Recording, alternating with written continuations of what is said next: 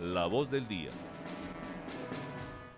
12 y 4 minutos de este viernes 2 de febrero y a esta hora saludamos a nuestro invitado especial, el concejal por el Partido Verde, Julián García. Julián, bienvenido y gracias por venir a hablar con nosotros en La Patria Radio. Sofía, buenas tardes para ti y para todas las personas que nos ven y nos escuchan. Gracias por la invitación y por siempre estar atentos a los temas de coyuntura de este municipio. Julián, usted ya fue reelegido concejal y ya llevamos, ya empezamos febrero y nosotros queremos preguntarle lo primero y es, ¿usted cómo ha visto este mes? O sea, ¿qué balance hay? ¿Qué se ha encontrado? ¿Cómo está Manizales a partir de su mirada del consejo? Pues yo voy a empezar como siempre empiezo y lo que siempre digo y es que, por ejemplo, en términos del consejo, este es un consejo menos hostil, al menos conmigo, porque el, el periodo pasado yo tenía, había un consejo muy hostil para con las personas que no pensábamos igual con la administración municipal. Entonces, eh, en muchos casos, eh, este, este nuevo consejo es un consejo seguramente un poco más amigable, un poco más tranquilo en términos del relacionamiento. Y ahora, en términos de la ciudad, por supuesto que hay unos cambios positivos en términos de la movilidad. Ya lo decía también ahorita Marta, eso se ve es decir, la secretaria encargada de movilidad, eh, se ve que le ha puesto los ojos a eso, porque cuando usted se demoraba eh, media hora del Parque Caldas acá, pues era muy complejo. Hoy, hoy se ha transformado. Por supuesto que pues este, este fue un gobierno que llegó y dijo, radicó inmediatamente ocho proyectos de acuerdo y eso ya le da una visión distinta, una discusión en este primer mes, eh, pues obviamente muy amplia pero hay muchos retos, ¿cierto? La revisión del POT, no solamente el plan de desarrollo, que ya es un reto tremendo, la revisión del POT y poner en marcha estos proyectos de acuerdo que hoy se están eh, aprobando, la creación de unas oficinas que también van a ser muy importantes para este municipio. Y los retos grandes que tenemos en este momento es que esas obras que Carlos Mario dejó inconclusas no se vuelvan un elefante blanco. Eso para nosotros es lo más importante. Y, también hay una interlocución un poco más directa con, los diferentes secretarios y yo creo que eso también es muy importante. Cosas que a mí eh, eh, se me dificultaban el periodo pasado. Yo, por ejemplo, ya he intentado trabajar con las comunidades, llevando a diferentes secretarios o al gerente de INVAMA y todos muy abiertos como cuáles son las necesidades de la comunidad y qué podemos eh, ayudarles a ellos. Entonces, pues ahí hay un cambio, hay un cambio. Ahora, lo que nos falta es hechos, realidades que le generen confianza a los ciudadanos y digan, bueno, Manizales va mucho mejor y la hemos podido transformar. Entonces, en ese sentido, con, este, con esa especie de balance que es por ahora, ¿cierto? El primer mes nada más, pero como las reacciones y lo que usted ha notado, también queríamos preguntarle entonces usted cómo se va a declarar, si existe como un tema de, de, bancada, independiente, o sea, va a ser, digamos, oposición. En cómo, ¿Cómo vamos a ver entonces a Julián García en este periodo del Consejo?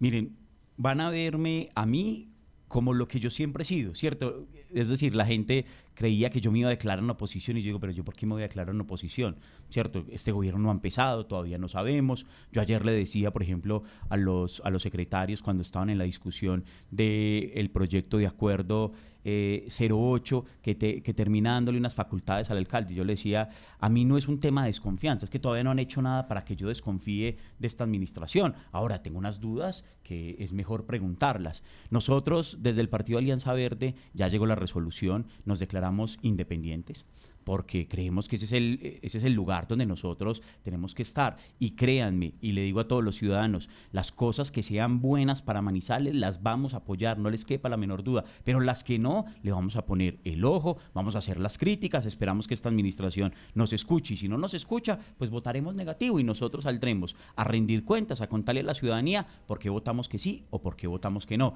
Pero ese, esa siempre va a ser nuestra postura. Nuestra postura no es, pues decir, yo al gobierno pasado, que era de mi mismo partido, lastimosamente, le hice oposición porque hizo las cosas muy mal.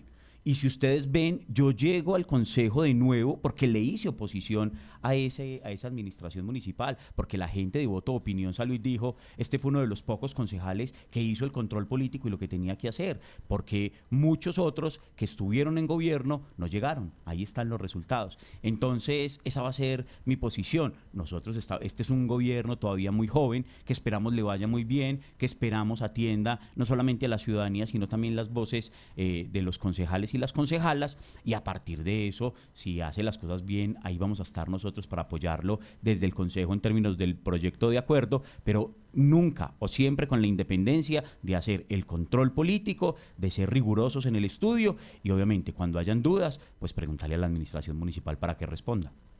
A esta hora también nos escucha Fernando Alonso Ramírez, nuestro editor de noticias. Fernando, adelante aquí con Julián García. Eh, Julián, usted estuvo hoy en el recorrido que pretendía hacer el Consejo por las obras del cable. Sí, señor, ahí estuvimos. Cuéntenos un, cuéntenos un poco qué, qué, qué encontró de lo que ha advertido esta administración de las cosas que no están cuadradas qué y qué podemos esperar los manizaleños en torno a esta obra pero que claramente se planeó mal.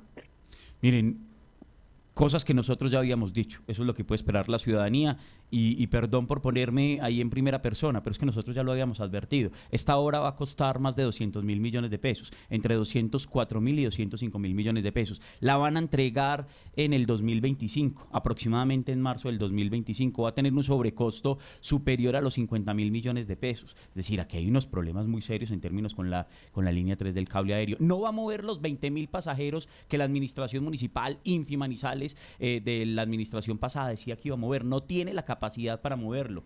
Pero además, aquí hay unas cosas que nosotros nos debería preocupar y es que la administración municipal pasada dijo a boca llena que iba a ser el sistema integrado de transporte público y tampoco lo hizo. Y eso, si usted no integra el transporte, las, las diferentes modalidades de transporte en este municipio, esa línea 3 del cable aéreo va a ser, pues no, no, va, no va a surtir los efectos que se esperan. Con este tema de la obra nosotros seguimos muy preocupados, por lo menos pues ya no está ideas más, eso fue algo que algunos concejales y yo nos ganamos, porque le pusimos eh, el pecho, porque hicimos las denuncias, pero todavía siguen cosas muy delicadas alrededor de eso. También tengo que decirlo, gracias a la Contraloría Nacional, que quede claro, la Nacional, pues hoy eh, en términos generales de unas veedurías que hay y de un proceso de participación en el que hay gente que nosotros, eh, pues obviamente le pedimos el favor que estuvieran y también con la ayuda de participación ciudadana de esa entidad, pues por ejemplo se han salvado 700 millones de pesos a este momento. Y eso, uno dice, bueno, 700 de 200 mil millones de pesos, pero créanme que ahí estamos en veedurías, no solamente prestándole la atención a lo que tiene que ver con la línea 3 del cable aéreo, sino también ahora con el tema de la PETAR. Y ahí estamos, nosotros estamos pues prendiendo las alarmas por una cantidad de, de dificultades. Pero en términos de la línea 3 del cable aéreo siguen existiendo muchas dudas. Sentimos que con esta administración y desde Infimanizales, desde la nueva gerencia, se pueden hacer cosas, pero pues va a, va a terminar siendo lo que nosotros anticipamos, una obra eh, subutilizada porque si no hay un sistema integrado de transporte público no le vamos a poder sacar el provecho a esa línea 3 del cable aéreo. Así es, Julián. También hasta ahora nos escucha y lo escucha también Marta Gómez, nuestra editora de opinión. Marta, adelante. Señora directora, ¿usted me permite hacerle dos preguntas al concejal o solo una? Claro, adelante. Muy bien, muchas gracias. Concejal, bueno, voy con la primera y es que el Manizales estuvo como secretario de Hacienda a eh, John Alexander Alzate, que hoy es el secretario de Hacienda del departamento. Eh, y pues eh, quisiera hablar un poquitico, ustedes que tienen más cercanía a todas las cifras, a todos los documentos oficiales él eh, asegura que Manizales terminó, contrario, como lo dice, hasta el Departamento Nacional de Planeación, con una calificación de desempeño fiscal muy buena, que las finanzas del municipio son muy buenas y que no es cierto la situación em, difundida eh, de algunas entidades, como lo que yo decía ahorita, Aguas de Manizales, Infi Manizales y el INVAMA. Eh, ¿Cuál es esa información que ustedes tienen y quién es el que está mintiendo aquí en este tema? El Departamento Nacional de Planeación o el hoy secretario de Hacienda Departamental frente a las finanzas públicas de Manizales. Marta, mire, nosotros ya lo habíamos dicho y, nosotros, y lo repetimos. Yo no sé dónde vivían, es decir, al parecer la administración pasada vivía en un municipio distinto al que nosotros, eh, en el que nosotros estábamos. Desde el alcalde y su secretario, es decir, cada vez que iban al Consejo Manizales nos decían unos, unos cuentos eh, discúlpeme la expresión, que nosotros también quedábamos sorprendidos porque salíamos a la calle y, veíamos otras cosas distintas o nos presentaban los informes distintos. Entonces cada vez que iba el secretario de Hacienda en su momento decía que Manizales era una panacea, que Manizales tenía unas finanzas bollantes, que Manizales lo que tenía era plata para invertir. Llega este, esta nueva administración y sale y dice, venga, aquí tenemos un problema de una deuda muy grande y nosotros lo habíamos anticipado y nosotros votamos negativo la reactivación económica, que no fue ni reactivación económica, pero que sí dejó muy endeudado a este municipio. Entonces, pues nosotros venimos diciendo y denunciando el tema administrativo y el tema financiero, fiscal y de Hacienda de este municipio hace muchos años. Y se lo dijimos también al secretario. Ahora, Marta, nosotros también teníamos un inconveniente. Es que, es que el consejo pasado, la mesa directiva del consejo pasado no nos dejaba hablar. Entonces, cada vez que nosotros íbamos a hacer un debate de control político, nos apagaban los micrófonos o no citaban a los secretarios. Entonces, por ejemplo, una vez el mismo secretario eh, pues me trató mal, ¿cierto? Dijo que yo era un enemigo de la ciudad porque no había votado el endeudamiento de Manizales. Y el señor presidente de esa época no me dejó hablar, no me dejó responderle al secretario, porque nosotros tenemos evidencias, pruebas, los documentos de cómo Manizales lo dejaron endeudado, cómo esta administración municipal tiene que tener un nivel de austeridad tremendo y seguramente no por gusto, sino por necesidad, porque si no, no vamos a tener eh, municipio para los próximos cuatro años. Vaya, revisen el tema de aguas de Manizales. El tema de aguas de Manizales, que ha sido la joya de la corona de este municipio, pues eh, hoy tiene unas dificultades muy serias y no solamente por el tema del apetar, sino por eh, algunas, y digo yo, eh, personas que quedaron ahí, que quedaron amarradas del gobierno de Carlos Mario Marín, pero que además generaron un sobreendeudamiento de lo que eso significaba, de lo que tenía la posibilidad la empresa. Miren, yo a veces siento que a muchas personas que le hicieron mucho daño a este municipio cayeron parados. Es decir, eso como que no les pasa absolutamente nada. Entonces, terminaron la administración de Carlos Mario Marín y inmediatamente fundaciones privadas los contrataron, en otros casos llegaron a la gobernación, y usted dice, bueno, pues este parece ser un triunfo, parece que usted premiara justamente todo este proceso de mal desempeño. Y si no, preguntémosle a la administración municipal actual sobre el tema del empalme, sobre cómo recibieron las diferentes entidades de este municipio y se darán cuenta de los problemas. Mire, eh, la administración pasada lo que intentaba hacer era dejar de gastar plata y después presentarlos como recursos del balance para entregárselos a la línea 3 del cable aéreo. Nosotros lo denunciábamos. Por ejemplo, una cantidad de diles comuneros de la administración pasada presentaban los proyectos para la inversión de los recursos de la partida global y ni siquiera así la Secretaría de Desarrollo Social o la Secretaría de Obras, que ahorita se llama Secretaría de Infraestructura, era capaz de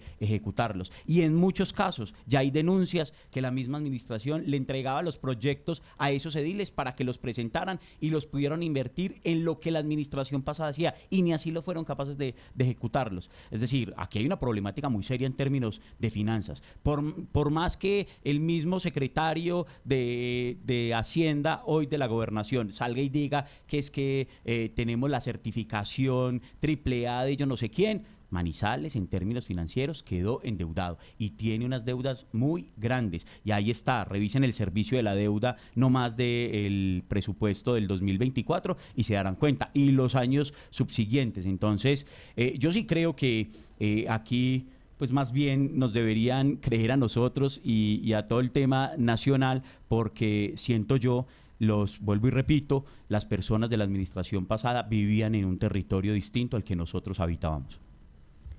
Concejal, la segunda pregunta, y es muy suavecita, como ustedes dicen, de procedimiento en el Consejo, eh, yo quiero preguntarle cómo es trabajar en una bancada que, son de, que es de dos personas con una persona que es de la corriente de la anterior alcaldía. Estoy hablando del concejal Víctor Caicedo, de la corriente de Carlos Mario Marín, cuando usted es de la corriente contraria, que el año pasado eh, estuvo conformando la oposición al, alcalde, al entonces alcalde Carlos Mario Marín.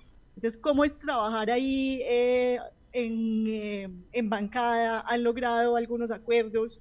O usted lo decía ahorita, nos declaramos en independencia por decisión nacional del Partido Verde, pero usted nunca dijo por discusiones eh, locales entre los miembros de esta banca. Marta, creí que iba a ser más difícil. También yo dije, pues aquí va a llegar alguien que es afín a la corriente de Carlos Mario Marín. Pero también lo que me, me doy cuenta, y aquí voy a seguramente a cometer algunas infidencias y espero que el concejal Víctor me disculpe, pero al parecer allá no hay buenas relaciones con nadie. Es decir, yo creo que es que Carlos Mario no tiene buenas relaciones con absolutamente nadie. Y entonces allá pelea todos contra todos. Entonces lo último es que Carlos Mario peleó con Santiago, que fulanito peleó con Sutanito, que entonces allá pelean todos contra todos, ¿cierto? Eso pues obviamente es una muestra de la inmadurez de ellos pero además de la falta de visión en términos políticos. Ellos tendrán hoy la capacidad y tuvieron la capacidad de llegar seguramente a la Cámara de Representantes y, de elegir a algunas personas en el departamento, pero mire, lo que sube como palma baja como coco y hay que darle espera a ese proceso. Ahora, con el concejal Víctor, nosotros hemos tenido discusiones, eh, nosotros dijimos, por, yo conté sobre el tema nacional porque uno debe enviar una eh, un acta que se hace entre los miembros de, esa bancada, justamente para, para, que eh, sea el partido a nivel nacional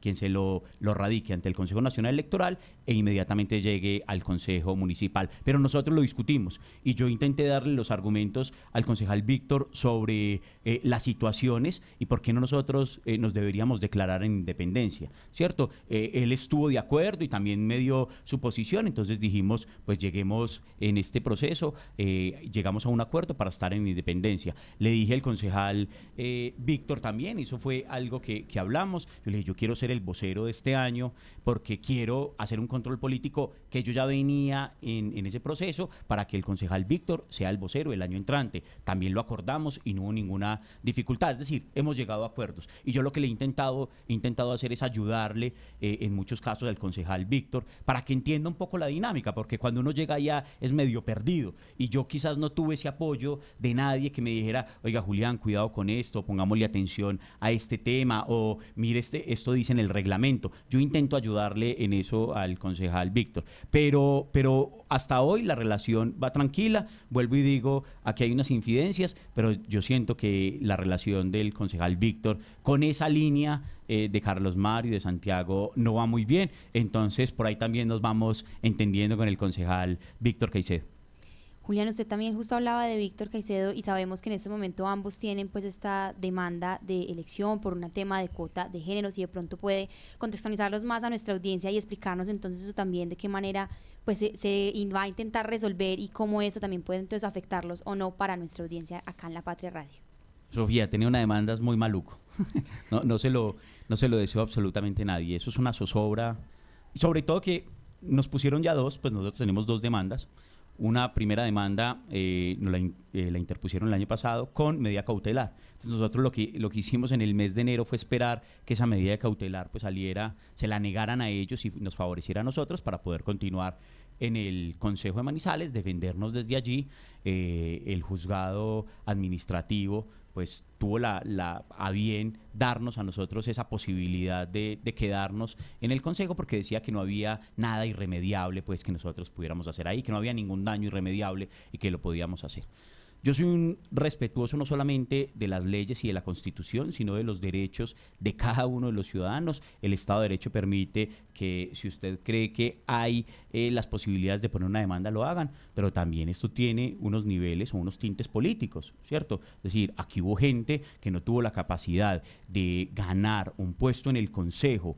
Eh, a través de los votos y de elección popular y está buscando otros mecanismos para ver a quién tumba, ¿cierto? Eso es muy normal en la política, muy normal. Yo creí que a mí nunca me iba a pasar, pero en esta, en esta nosotros estamos el día de hoy, estamos muy tranquilos, estamos respondiendo. Nosotros eh, tenemos quizás todas las herramientas y las pruebas y eso será en el proceso judicial que lo demostraremos, donde nosotros, por ejemplo, eh, porque hubo una demanda sobre todo eh, llena de adjetivos diciendo que el Partido Verde era un irresponsable, que nosotros eh, vilipendiábamos los derechos de la mujer, que yo no sé qué. Nosotros fuimos y le dijimos al señor juez, mire, esto se están centrando en los derechos de la mujer y en un tema tan, tan delicado como las cuotas de género y como la participación femenina en política justamente para tener unos intereses particulares. Y eso sí me parece a mí pues que eh, termina degradando la discusión y el debate de lo público y de la política, pero también respetamos, esas son las maneras de muchas de estas personas. Entonces nosotros tenemos tranquilidad. ¿Por qué? porque, claro, nosotros sufrimos dos renuncias en el proceso eh, electoral. Una de ellas renunció ante el partido y ante la registraduría. Y ahí nosotros seguíamos conservando la cuota de género, el Partido Alianza Verde. Después renunció una segunda no le avisa al Partido Verde, no le avisa a, solamente renuncia ante la registraduría, la registraduría a su vez no le avisa al, Partido Verde, el Consejo Nacional Electoral tampoco le avisa al Partido Alianza Verde, es decir, cuando nos dimos cuenta ya se habían pasado los tiempos para poder hacer la modificación, pero hicimos todos los esfuerzos para poder lograrlo. Él, es más, el magistrado cuando eh, da la respuesta sobre el tema de la medida cautelar dice es que la registraduría no le avisó al Partido Alianza Verde. Entonces a veces pues nadie está obligado a hacer lo imposible y nosotros pues tenemos ahí como toda la argumentación. Esperamos que nos vaya muy bien. También mucha gente me dijo, y esto, esto lo quiero decir con todo el respeto, no porque en, el Consejo no existan personas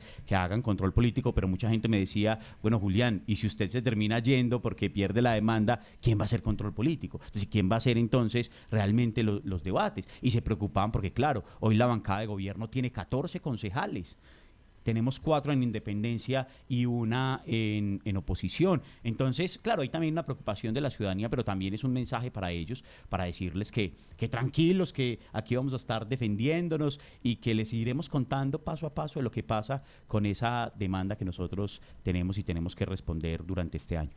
Así es, Julián. No sé si de pronto Fernando también tiene una última pregunta para Julián aquí en la Patria Radio. Una pregunta más de fondo filosófica política. Tiene que ver con eh, la postura de los partidos verdes en general en el mundo en torno a pues la no minería, a cambiar ciertas formas, etcétera, ¿cierto? Y me llamó mucho la atención este, esta semana viendo lo que está pasando con el paro de agricultores en Europa, como el presidente Macron ha dicho, sí, y Bruselas también, de hecho, vamos a tener que mirar un poquito cómo flexibilizamos las medidas exigentes sobre el medio ambiente que están afectando los costos de la producción agrícola. Si eso está pasando en países donde nosotros siempre hemos dicho tienen con qué, ¿qué se puede esperar de esto? ¿Será que a los partidos verdes les va a tocar matizar, replantear? ¿Cómo ve usted eso? Pues, Fernando, mire, en términos ideológicos, hay unas posturas ya determinadas en el mundo, pues los partidos verdes están ahí, pero también hay partidos progresistas eh, en proceso de defensa de, lo que tiene que ver con el medio ambiente. Pero yo sí creo, y esto ya es una obligación, y esto lo digo desde mi postura ideológica, que hay que, hacer, hay que empezar a hacer una transición en, algunos aspectos eh, económicos. No sé si de la manera como se está haciendo hoy en el país, creo que esa es la manera equivocada, ¿cierto? En muchos casos sin consultar, en muchos casos sin dar unos eh, procesos eh, de, de generar espacios de discusión, pero, pero son necesarios. Si no, pues mire, yo estoy aquí sudando en este momento con, con, los calores que están haciendo en Manizales y el tema del cambio climático es, es, urgente. Es decir, ya, ya no es que digamos, no, es que miremos a ver qué vamos a hacer para el 2050. No, si no actuamos ya, pues va a ser mucho, mucho más complejo. Ahora, cuando uno revisa todo lo que tiene que ver con el neoliberalismo, con la visión eh, de explotación de los recursos, con todo este, con todas estas situaciones, pues usted ve que hay una, problemática seria. Es decir, lo que hay que empezar a cambiar también es el modelo económico. No estoy diciendo que dejemos atrás el capitalismo, ni mucho menos, pero sí tiene que ser un capitalismo que le dé una posibilidad distinta a las acciones del medio ambiente. Y entonces, claro, usted me dice el tema de los insumos, lo que está pasando en Alemania, lo que está pasando en Francia, en diferentes eh, países del mundo, pero si, si no se hace un proceso real con el medio ambiente, pues no vamos a tener planeta ni siquiera para poder disfrutarlo. Y ya no decimos nosotros, es decir, nuestros hijos o nuestros nietos, y yo sí siento que aquí hay que hacer un replanteamiento, y no solamente de los partidos verdes en el mundo, del resto de los partidos. O sea, si aquí no se hace, eh, esto, este replanteamiento tiene que ser un replanteamiento político-económico, ¿cierto? Y de condiciones sociales. Y también, que es lo que a nosotros nos dice eh, la visión del éxito Voy a solamente poner un ejemplo para no ponerme muy filosófico político, como dice Fernando. Y es que aquí nos han dicho que el éxito se mide por lo que usted tiene. Entonces, en esa misma medida, en Manizales, por cada persona, eh, perdón, sí, por cada persona, por cada dos personas hay un vehículo. Usted dice, es una locura. Si no tenemos aquí más de 200 mil vehículos, ¿por qué nos dijeron que es que el éxito se medía así? Si usted no tiene, si usted, a, mí a veces me preguntan, ¿usted no tiene carro? Yo no, no tengo carro. Ay, ¿cómo así? ¿para qué trabaja? Y yo creo que esas condiciones no solamente afectan los procesos de movilidad, sino los procesos de medio ambiente. Y eso no le corresponde solamente a los partidos verdes en el mundo. Eso le corresponde a una visión social, a una visión de lo que nosotros hoy le estamos entregando eh, a la ciudadanía, de qué es lo que vamos a hacer. Y el tema agrícola, por ejemplo, yo ya también ya lo he dicho, y esta es una oportunidad para este municipio y para la eh, actual conformación del área metropolitana. Si a nosotros nos vuelve a pasar una pandemia o si nos vuelve a pasar un paro como el del 2021, créanme que no vamos a tener la capacidad para ser sostenibles en términos alimenticios. Y aquí hay unos territorios, Neira, la misma Villa María, que tienen vocaciones agrícolas y no la hemos sabido aprovechar. Si nosotros no hacemos hoy aquí una discusión, y, y vuelvo y repito, no tiene que ver con el Partido Verde, sino con las necesidades de la comunidad en torno a lo que nosotros deberíamos proyectarnos, pues va a ser mucho más difícil. Y entonces eh, creo que el replanteamiento tendrá que ser generalizado. También aquí voy a meterlo porque yo creo que la academia tiene también una responsabilidad. Cuando usted va en muchos casos a las universidades, habla con los estudiantes de pregrado y, y lo que su imaginario es tener, tener, tener, acumular, acumular, acumular. Claro, porque ese, ese fue el modelo neoliberal que nos ha dicho. Y entonces, ¿qué es lo que tiene que tener y cómo lo tiene que tener? Y, si seguimos así, pues eh, no hay la capacidad de este planeta soportar ese tipo de cosas. Entonces, claro, los insumos se encarecen, hay paros, eh, estos que además también termina siendo medio...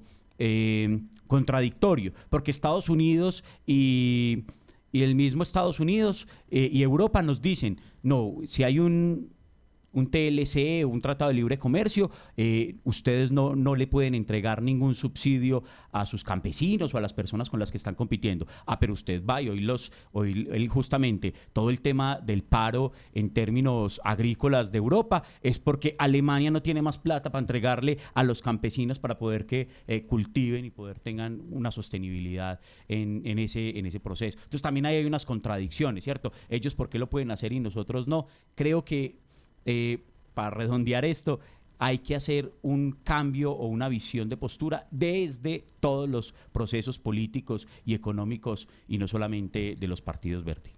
Julián, muchas gracias por querer venir acá a hablar con nosotros en La Patria Radio. Se nos acabó el tiempo nuestro informativo y es que aquí en la radio se nos va volando, pero queremos desearle, por supuesto, y agradecerle a nuestra audiencia que estuvo conectada a esta hora con nosotros, desearles un feliz fin de semana. Recuerden que nos vemos muy puntuales el lunes con más noticias de actualidad y que durante todo el fin de semana estaremos actualizando en nuestro impreso y en lapatria.com encontrando todas las noticias aquí de La Patria.